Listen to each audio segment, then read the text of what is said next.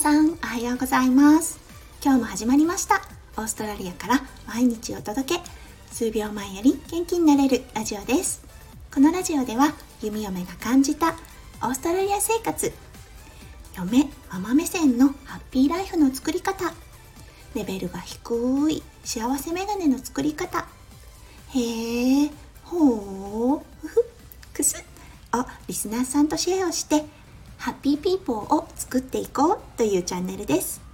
パーソナリティは私弓嫁です。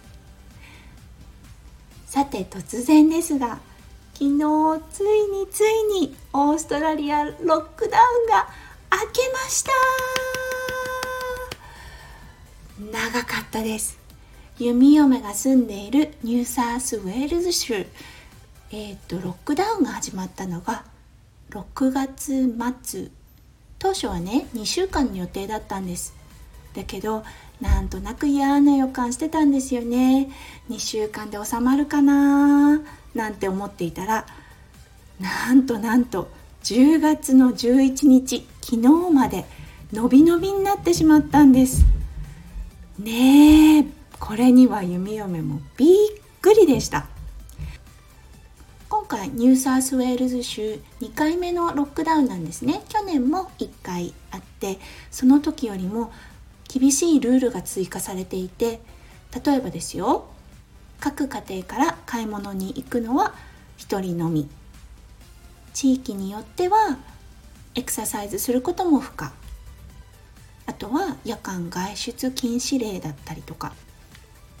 まだまだルールはあったんですけれども本当に厳しかったんですよね。で何がね弓嫁個人レベルで大変だったかなっていうのはやっぱり家族でスーパーとかホームセンターに行けなかったことえそんなこと？って思うかもしれないですけどほとんど育児でお家にいることが多い弓嫁はやっぱりスーパーとかホームセンターに行ってこうでもないああでもないとかあこんな商品出たんだあんな商品出たんだなんて家族と一緒にコーヒーを片手にね飲みながらウィンドウショッピングともちょっと違うんですけれどもなんかこうスーパーを回ったりすることが結構ハッピールンルンタイムでその時はちゃんと髪も整えてお化粧もしっかりしてスカートを履いてっていう感じで出かけるんですよね。でまずそれができなくなっちゃった。3ヶ月も。プラス本当に大変だったのがまあ私の息子2歳なんです。で2歳児子育てされてる方はわかると思いますが走り回るし大きな声も出しますよね。オーストラリアは白人の人が多いので普段からサングラスをかけている人が多いんですね。それに加えてのマスク。なので表情がわからないんです。この人は子供のこの騒ぎっぷりを怒っているのかそれとも微笑ましいと見てくれているのか。もうあのその人の発するオーラで判断するしかないという状態でした。なのでこれには本当に困りましたね。私の住むところってシドニーの郊外なんですね。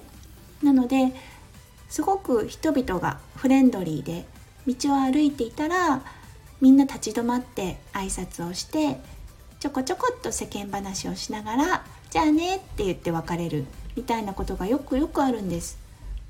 うん、それがやっぱりこのロックダウンで少なくなりましたよね。もちろんねしてくれる人もいるんですけれども、うん、なんかそそくさとやっぱり立ち去っていく人目を合わせない人まあもともとサングラスしてるか分かんないんですけど うんな状態でちょっとね心寂しいなと思ってしまいました。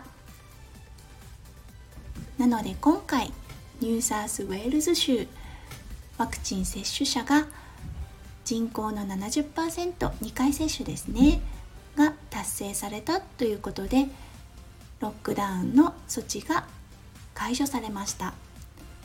まだ段階的な形ではあるんですが徐々に前の生活に戻っていけるんではないかと感じています。一応12月1日が完全にロックダウン明けという形になるようなのでクリスマスねオーストラリア人にとっては家族で過ごす大切な時これが皆で過ごせるのではないかと思います。弓嫁はそれを考えるだけでちょっと幸せになってしまいます。日本も緊急事態宣言ようやく明けましたね。このニュースを心待ちにしてた方たくさんいるんじゃないでしょうか。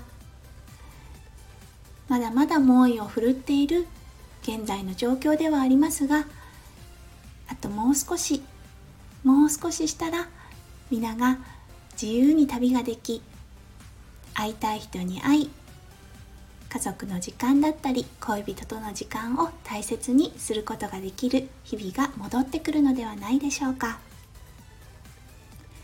今日はねちょっといつもの趣旨とは違う形となっておりますがとにかく嬉しかったので皆さんとシェアをさせていただきました。ロックダウン。明けました。はい。ということで今日のラジオで皆さんの心がポッと明るくなってくれたら嬉しいなと思う弓嫁でした。皆さんも素敵な一日をお過ごしくださいね。それではまた明日お会いしましょう。バイバーイ。